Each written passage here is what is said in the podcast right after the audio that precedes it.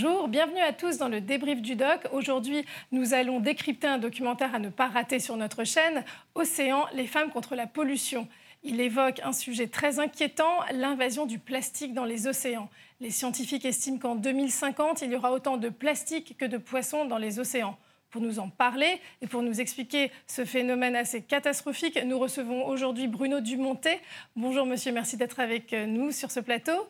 Euh, vous êtes fondateur de l'ONG Expédition Med. Vous êtes aussi euh, chef d'expédition, c'est-à-dire que vous sillonnez la Méditerranée, notre mer en quelque sorte, pour analyser la pollution maritime. Alors, euh, est-ce que vous pouvez nous parler de cette mission, vous qui combattez ce phénomène? Oui, bien sûr, ça fait depuis 2009 que nous travaillons sur ce sujet de cette pollution, principalement par les microplastiques, une pollution qui est plutôt invisible, sournoise, qu'on ne peut pas euh, trop soupçonner quand on navigue en Méditerranée. La mer est belle, toujours bleue. Mais malheureusement, quand on, la filtre, quand on la regarde de plus près, notamment avec le filet manta qui est utilisé, notamment dans le cadre du reportage que vous avez fait avec les femmes euh, qui ont fait ce voyage euh, formidable, eh on s'aperçoit que la mer, elle est polluée partout. Et donc c'est partout, et il y a urgence à agir selon vous, euh, notamment dans, dans, nos mers à nous, j'imagine à l'échelle du globe aussi, mais aussi en Méditerranée. Alors, celle de la Méditerranée, en plus, c'est une mer qui est considérée comme la mer la plus polluée au monde, parce que c'est une mer semi-fermée. Et en fin de compte, tous les déchets qui arrivent dans cette mer, eh bien, ils y restent. Ils sont confrontés alors, il à, au courant de surface, donc ils circulent sur l'ensemble des deux bassins, le bassin oriental et le bassin occidental. Et en fin de compte, euh, si on ne fait rien, eh bien, ça va continuer à s'accumuler, à s'accumuler, et on court un petit peu à un désastre écologique, parce que pour l'instant, on n'a aucune solution pour nettoyer les mers. C'est quasiment mission impossible. Une fois que les déchets arrivent en mer, 70% coulent. Il y en a environ 15% qui restent à la surface et entre deux eaux. Et par le phénomène des marées, des tempêtes et tout ça, le reste des 15% reviennent sur les côtes. Donc on est bien confronté à une pollution qui n'est actuellement pas du tout maîtrisée. Et il faut travailler en amont, à terre, justement pour trouver les solutions. Le meilleur déchet, celui qui n'existe pas. Donc les solutions, c'est vraiment à terre, parce que la majorité des déchets proviennent des activités terrestres, environ 80%, et 20% proviendraient des activités maritimes. D'accord. Alors, donc ça a l'air, tout, ça a l'air très inquiétant. Heureusement, il y a des personnes qui se mobilisent et c'est un petit peu l'objet euh, du documentaire Océan, les femmes contre la pollution. Il s'agit donc de 14 femmes qui ont embarqué à bord d'un voilier, mais dans les Caraïbes cette fois. Et euh, non seulement elles vont euh, analyser un peu la pollution en mer, mais aussi se rendre sur les îles pour sensibiliser les populations locales. Alors, vous, vous avez regardé ce documentaire. Qu'est-ce que vous en avez pensé et est-ce que ça résonne avec votre propre combat? Tout à fait, ça résonne. C'est exactement la même situation aux Caraïbes. Le plastique a colonisé l'ensemble des mers et des océans du monde depuis environ euh, les années 50, quand il a été inventé. Et en quelques années, on en a retrouvé sur l'ensemble de toutes les mers du monde. Il faut savoir qu'il y a qu'une seule mer, enfin qu'un seul océan mondial. Tout ça est relié. C'est l'homme qui a baptisé certains l'océan Pacifique, l'océan Atlantique, mais toutes les mers sont reliées ensemble. Et on les retrouve aussi bien au pôle Nord, au pôle Sud, en Méditerranée, mais même en mer Noire, et dans tous les océans et les mers du monde, il y en a partout. Donc le sujet, il est vraiment euh, d'actualité, et ce documentaire le prouve euh, par rapport à ce voyage euh, qui a été fait. je vois les images qui passent actuellement, et effectivement, on est confronté à une pollution planétaire par rapport à ces débris plastiques qui ont colonisé l'ensemble des océans et des mers du monde, et jusque-là, on n'arrive pas à trouver de solution pour stopper cette hémorragie de déchets. On va justement regarder un, extrait, le premier extrait, euh, pour aller à l'appui de ce que vous, vous, venez de nous dire. Malheureusement, les femmes constatent dans cet extrait que du plastique, il y en a partout, de gros morceaux et des micro-fragments. En réalité, ces îles de plastique dont nous avons entendu parler n'existent pas au milieu de l'océan. On trouve de grandes accumulations dans des baies. Il y a des photos de ces masses de produits plastiques sur lesquelles on dirait que l'on peut marcher. Mais tout cela est près de la côte. Dans l'océan, on peut trouver des zones où les grands morceaux s'accumulent. En fait, la superficie de l'océan est dans sa majorité couverte d'une fine couche de microplastiques, de tout petits fragments. C'est justement ce que nous allons chercher ici aujourd'hui. Tout le monde est prêt?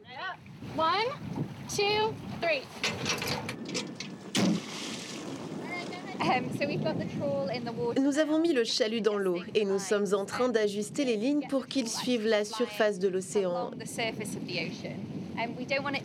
Il ne faut pas qu'il plonge trop ou qu'il soit trop au-dessus. Nous veillons à ce que la couche supérieure de l'eau passe par notre filet. Nous allons le laisser filer pendant 30 minutes et après nous le retirerons et nous aurons nos échantillons. Ce qui me choque le plus, je crois, c'est que nous n'avons jamais eu un chalut vide. Où que l'on soit, dans les Caraïbes, la mer Baltique ou l'océan Atlantique, nous retrouvons du plastique. Et ça fait peur. Par exemple, on n'a pas vu la Terre depuis huit jours, direction les Açores. Les gens les plus proches de nous sont les astronautes de la station spatiale et on retrouve quand même des traces de pollution humaine. Alors, vous avez été euh, choqué vous-même quand, euh, comme euh, cette jeune femme, vous vous êtes rendu compte qu'il y avait du plastique absolument partout où vous alliez en mer? Ah bah, Effectivement, on, se pose vraiment la question, mais comment ce plastique peut, en quelques décennies, être présent sur l'ensemble des, océans et des mers? Et, effectivement, ça réveille les consciences. Et il est important maintenant d'en parler partout. On le voit, c'est des plastiques qui sont complètement normalement recyclables. Euh, il faut vraiment traiter en amont nos déchets parce que sinon euh, on court à la catastrophe. Parce que derrière euh, cette présence, cette pollution visuelle, il y a des problèmes de pollution sanitaire et alimentaire qui viennent se greffer quand on regarde d'un peu plus près au niveau scientifique l'impact de ces déchets sur la biodiversité marine. Ce sont environ un million d'oiseaux de mer et 100 000 mammifères marins qui chaque année sont impactés par les déchets elles plastiques. Elles meurent en, mangeant plastique ou il y a Alors il y a différentes façons. Soit elles sont étranglées, étouffées, asphyxiées par ces débris, que ce soit souvent compte beaucoup de filets. Donc cette fameuse pêche fantôme, ces filets abandonnés bah, qui, les étranglent, qui les piègent, mais aussi par l'ingestion évidemment, donc ils sont étouffés et asphyxiés. Et ça, c'est le cas pour les macro-déchets, qui sont une partie assez conséquente de ce qu'on retrouve, qui flottent plutôt à la surface. Mais ensuite, il y a toute la, toute la présence et l'impact de ces microplastiques, cette pollution invisible et sournoise, qui sont euh, ingérés par le plancton déjà à la base de la chaîne alimentaire et qui ensuite remontent sur l'ensemble parce qu'ils sont ingérés par les poissons les plus gros et ensuite on retrouve sur le mammifère et en bout de chaîne alimentaire qui est-ce qu'il y a? Il y a l'homme, il y a l'être humain. Et d'ailleurs, euh, l'être humain, en l'occurrence, dans ce documentaire, on voit une jeune femme qui a été atteinte d'un cancer et qui euh, bon, estime que ce sont des, raisons environnementales euh, qu'on ne définira pas. Mais est-ce que vous pensez que cette pollution maritime peut avoir des incidences sur la santé humaine?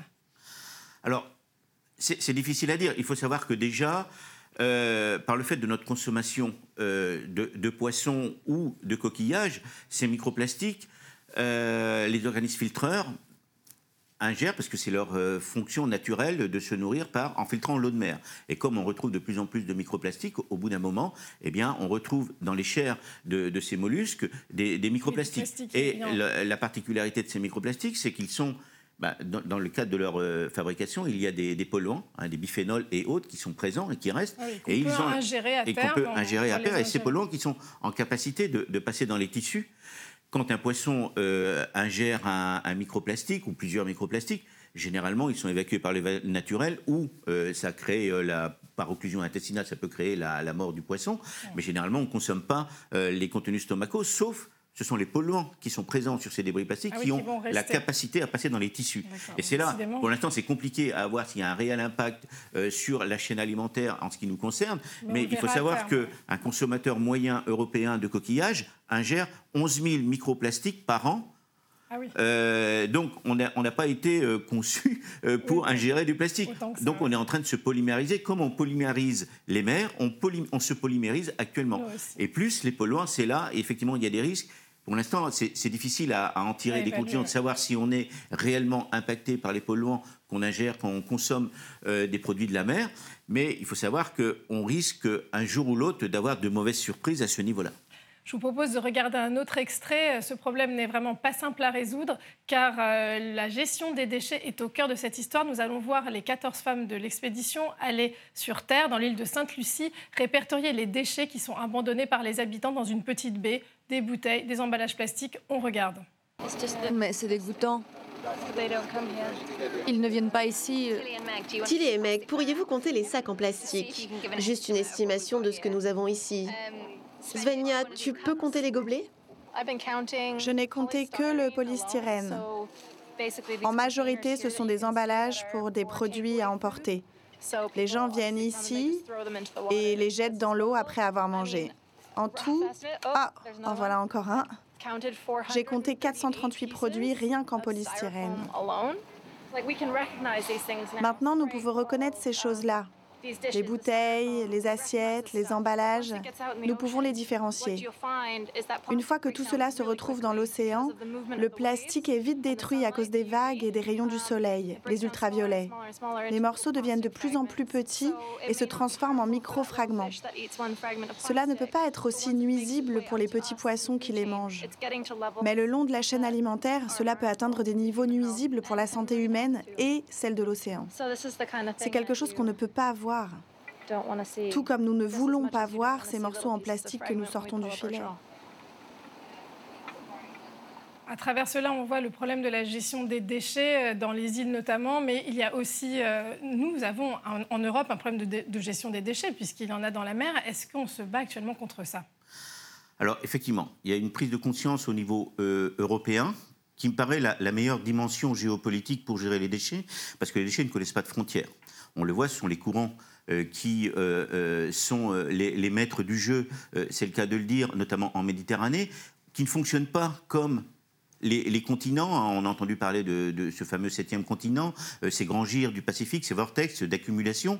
En Méditerranée, les courants circulent sur l'ensemble du bassin, mais il n'y a pas de zone d'accumulation. Et donc, il faut vraiment une prise de conscience au niveau européen. Il y a une directive cadre européenne qui demande à tous les, États européens à l'horizon 2020 de justifier du bon état écologique de leurs eaux marines.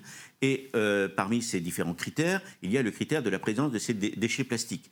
Donc il faut bien que euh, ce soit l'Union européenne qui s'empare de cette problématique des déchets pour mettre des directives en place par rapport à une meilleure gestion. On le voit, euh, on est au niveau du recyclage, on est dans, des taux de recyclage actuellement qui sont vraiment euh, à peine à, 20%, entre 20 à 25% en fonction des pays. Oui, parce que enfin, vous nous parlez des directives, mais on a l'impression que ça ne va pas assez vite. Par exemple, on est en train de se battre sur les sacs plastiques, alors que c'est vraiment justement un micro-aspect de toute la pollution, même si c'est très important, mais on a envie que ça aille plus vite. Est-ce que vous pensez que les, les États vont se saisir de ce problème? Alors, effectivement, mais vous savez comment sont les institutions? Euh, Il y a une stratégie plastique qui a été mise en place par l'Union européenne par rapport à ça, mais effectivement, il, faudrait aller beaucoup plus vite. Après, ça devient un problème technique. Euh, le, problème de la, du recyclage des plastiques, c'est assez complexe. il y a des mélanges de polymères qui ne permettent pas aux recycleurs de pouvoir euh, les, recycler dans des bonnes conditions. Donc il faut harmoniser euh, toute la capacité des plastiques à être recyclés dans des bonnes conditions. Et c'est là où ça devient compliqué parce que eh bien, ça demande du temps, euh, ça demande des équipements, des investissements, une volonté politique, parce que je pense qu'il faut un cadre politique et juridique qui prenne en, en, conséquence la globalité de cette problématique. Et là, on n'en est pas encore là actuellement. il y aurait une autre solution, c'est arrêter d'utiliser du plastique qui peut quand même être remplaçable dans plein de, contextes, et également aussi de travailler sur le bioplastique. On en est où au niveau de la recherche? alors, au niveau des, bioplastiques, effectivement, il existe des, euh, plastiques biosourcés, euh, des plastiques biodégradables et compostables, qui ont un, réel intérêt pour certaines utilisations, évidemment. Il y a aussi des nouveaux plastiques. Il y a un chercheur à, Lorient euh, qui s'appelle Stéphane Bruzo, qui, qui, ont mis au point des nouveaux plastiques qui, à base de bactéries marines. Donc on le voit, des plastiques qui pourront se dégrader plus facilement si éventuellement ils se retrouvent dans l'environnement marin, parce que le problème aussi que ces débris plastiques, quand ils arrivent en mer et quand ils coulent au fond de la mer, eh bien, il y a par manque d'oxygène la, la dégradation, si on peut parler de dégradation, parce que le polymère a été inventé pour ne pas se dégrader, donc il se fragmente en, de plus en plus petits morceaux, mais il ne se dégrade pas. Ça devient après des nanoparticules, et là, ça devient très compliqué. On peine actuellement encore à, à définir si on arrive à retrouver des nanoparticules de débris plastiques dans l'océan. C'est très compliqué les recherches à ce niveau-là. Euh, et alors, les industriels du plastique, comment réagissent-ils? Est-ce qu'ils essayent au moins de s'organiser pour euh, lutter contre ce fléau? Oui, il y a une vraie prise de conscience des industriels. Hier, euh, j'étais euh, à l'ouverture du congrès de, la FNAC, justement pour en parler, et il y avait euh, tous les industriels du recyclage du plastique qui ont vraiment une prise de conscience hein, par rapport à l'arrivée des, plastiques dans les océans et qui sont complètement concernés. Mais pour eux, effectivement, en termes de, de gestion du plastique, en termes de recyclage, eux, ils parlent, et c'est normal, ils parlent en investissement. Alors, ils ont une vision environnementale, comme tout le monde, hein, c'est des gens qui sont concernés par ça, mais euh, eux, ils sont dans un cadre d'investissement, il faut qu'il y ait de la rentabilité, donc il faut, il faut voir que le plastique euh, vierge coûte encore moins cher par rapport au prix du pétrole que du plastique recyclé.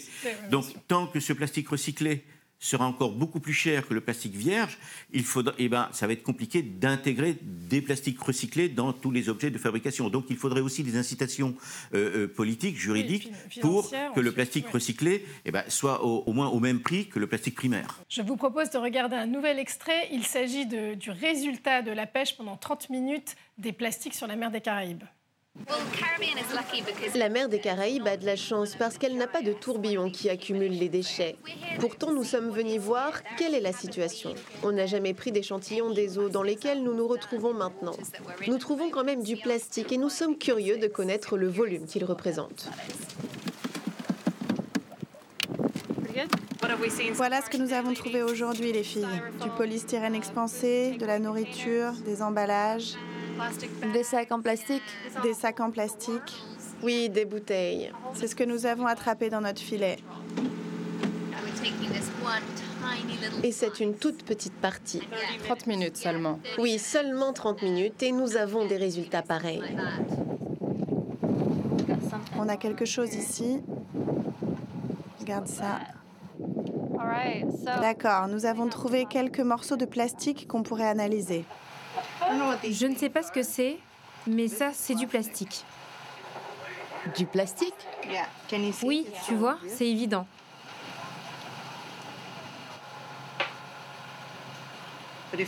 Si on se rend compte que c'est une toute petite partie de l'océan, ça fait peur, car nous trouvons toujours quelque chose.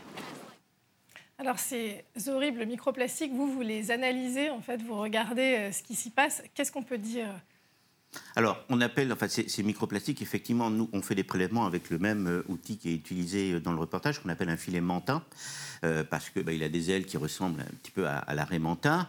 Et donc, euh, on, appelle, il y a un terme qui a été euh, inventé euh, par deux chercheurs qui s'appellent Linda et Eric Zettler, qu'on appelle la plastisphère. La plastisphère, c'est quoi? C'est l'ensemble de tous ces débris plastiques qu'on retrouve, que ce soit aussi bien les macrodéchets que les microplastiques, sur l'ensemble des océans et des mers du monde. Donc ça, c'est le terme générique pour parler de tous ces plastiques qu'on retrouve en mer.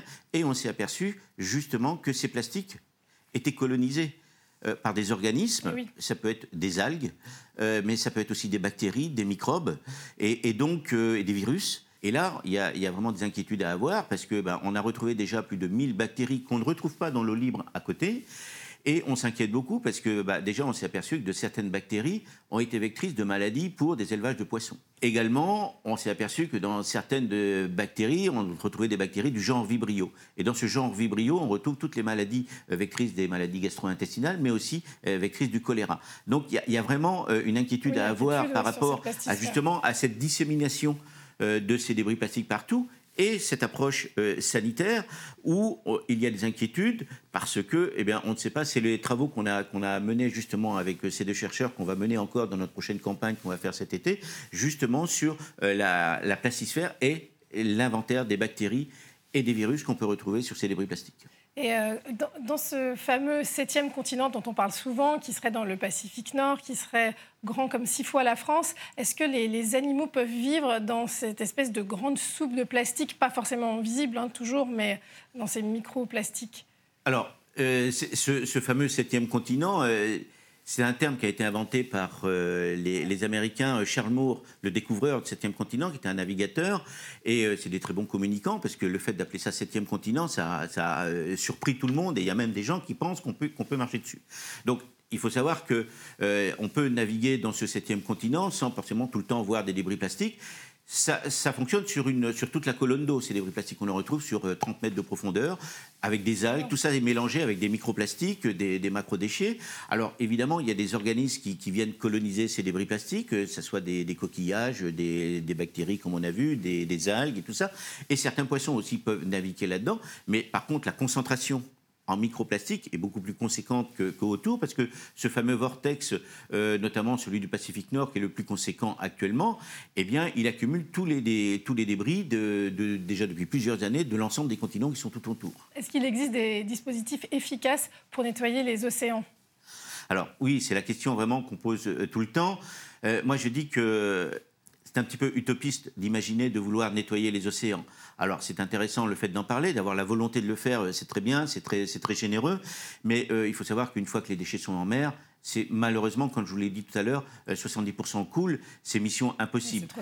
C'est trop, tard. Et la plupart, la plus grosse pollution, c'est par des microplastiques. On ne peut pas filtrer toute l'eau de mer, donc là, c'est utopiste. D'aller ramasser quelques déchets, pourquoi pas? Il faut stopper l'hémorragie de déchets eh bien, à terre. Et c'est là qu'on trouvera des solutions. Parce qu'une fois que les déchets sont en mer, ça me paraît difficile, compliqué de vouloir imaginer. Il y a plusieurs solutions euh, actuellement dont on parle beaucoup, euh, notamment de vouloir installer euh, des, des, filets dans, justement dans ce Pacifique pour stopper les, je ne pense pas que ça soit une. ça fonctionnera. Non, c'est voilà, c'est un peu de l'agitation. Mais alors, j'ai envie de vous parler de la sensibilisation. Comme on peut voir dans le documentaire, les, les femmes vont dans les îles parler aux enfants. Est-ce que ce volet de prévention, il est bien assuré en Europe, par exemple, où vous travaillez, enfin, en France? Est-ce qu'on explique bien aux enfants? Et aux adultes aussi qu'il faut arrêter de consommer du plastique et de, le jeter n'importe où. Le problème, c'est pas trop la, consommation du plastique, parce que bah, le plastique, on en a au quotidien, et je pense que ça va être difficile, euh, tant qu'on n'aura pas inventé une autre matière, de se passer du plastique. Ce plastique, il a des qualités, mais il a les défauts de ses qualités. Effectivement, il n'a pas été conçu pour aller euh, dans l'environnement. Le problème, il est là. Donc, c'est sa fin de vie. Donc, il faut penser, effectivement, les programmes d'éducation, il y en a. Ça se développe au niveau de l'éducation nationale, et je pense que c'est important. Justement, une des clés euh, c'est euh, l'insensibilisation, l'information, euh, et par rapport aux, déchets plastiques, c'est en avant, en amont, pardon, c'est l'éco-conception, c'est-à-dire imaginer la fin de vie dans la conception d'un produit avant de le mettre sur le marché pour qu'il soit en capacité d'être recyclé dans des bonnes conditions. Est-ce que vous auriez des, gestes au quotidien? Parce que se mobiliser pour aller faire des nettoyages de plage, c'est pas forcément simple pour tout le monde, mais pour tout un chacun, qu'est-ce qu'on peut faire? Il faut faire attention euh, au, niveau des emballages, essayer de, euh, prendre des produits les, moins emballés et suremballés possibles. Euh, donc je pense que là aussi le consommateur a un rôle à jouer en faisant des choix et en interpellant bah, les marques qui font des efforts à ce niveau-là. Peut-être que aussi les marques ont, ont, un rôle à jouer justement pour être un peu plus informatifs sur leurs produits et de dire bah voilà ce c'est un petit peu compliqué des fois quand on regarde euh, sur des emballages de savoir s'il est recyclable, pas recyclable, dans quelles conditions. Harmoniser les consignes de recyclage, là aussi, il y a, y a un vrai travail à faire. Donc, pour notre part, nous, on a, dans le cadre de notre ONG, on a voulu évidemment, euh, au-delà de notre activité historique, qui est le, travail euh, scientifique, les prélèvements, un diagnostic euh, sur cette pollution, on, a mis en place actuellement une exposition itinérante sur le sujet qui s'appelle Océan plastifié et qui va circuler sur toute la France. Pour sensibiliser les populations. Pour sensibiliser et informer, parce que souvent on a aussi une vision qui est un petit peu tronquée de cette pollution et vraiment apporter une information eh bien, qui soit vraiment fiable pour que les gens aussi dans le cadre de cette exposition, on a souhaité aussi mettre en place euh, tout un volet sur les solutions, c'est-à-dire un volet sur le constat de cette pollution, quel est l'impact de cette pollution sur l'environnement marin, mais aussi éventuellement, et aussi ben, euh, euh, quelles solutions il existe Qu'est-ce qu'on peut faire éventuellement au quotidien. Donc c'est cette exposition qui va tourner sur toute la France là et, qu'on a mis en place. Et votre prochaine expédition alors? Eh ben, elle va le démarrer là la semaine prochaine, samedi prochain. Donc je vais embarquer sur le bateau qu'on affrète tous les ans on va partir de, Fiumicino, au nord de Rome, et on va travailler sur l'ensemble du euh, sanctuaire Pélagos, parce que là aussi, on a voulu savoir, dans le cadre d'un programme qui s'appelle Pélagos Plastic Free, on a voulu savoir justement quel était l'impact de ces microplastiques par rapport aux mammifères marins qui ingèrent euh, ces microplastiques, et justement d'aller vérifier si des bactéries sont à l'origine de certaines maladies euh, que, que subissent les mammifères marins et qu'ils en meurent. Et un mot sur la Méditerranée, votre constat, vous attendez quoi des années à venir? Alors, si on ne réagit pas rapidement euh, au niveau méditerranéen, on court à la catastrophe. Bientôt, euh, il sera peut-être compliqué d'aller se baigner. Euh, je vois que les pêcheurs, dans certains endroits, remontent autant de poissons que de déchets plastiques. donc, les risques sanitaires, comme je dis, par rapport à d'éventuels pathogènes qui sont sur ces débris plastiques, tout ça, ce sont des signaux euh, que nous envoie la Méditerranée et qu'il faut qu'on prenne en compte d'une manière très sérieuse parce que cette mer semi-fermée, euh, si on n'associe pas aussi les pays de la rive sud et les pays de la rive nord pour trouver des solutions euh, par rapport à la gestion de nos déchets, on aura beau, nous, s'agiter au niveau de, de, la rive nord, au niveau de l'Union européenne pour mettre en place des solutions. Comme on l'a vu, les déchets ne connaissent pas de frontières. Et, et, voilà, on ne peut pas faire tout seul. Donc c'est complexe parce que c'est un sujet très complexe, le problème des déchets plastiques. Je vous remercie beaucoup, Bruno Dumontet, d'être venu avec nous euh, commenter ce documentaire euh, Océan, les femmes contre la pollution, à ne pas rater sur RT France. Merci beaucoup de nous avoir suivis et à très bientôt pour un autre débrief du doc.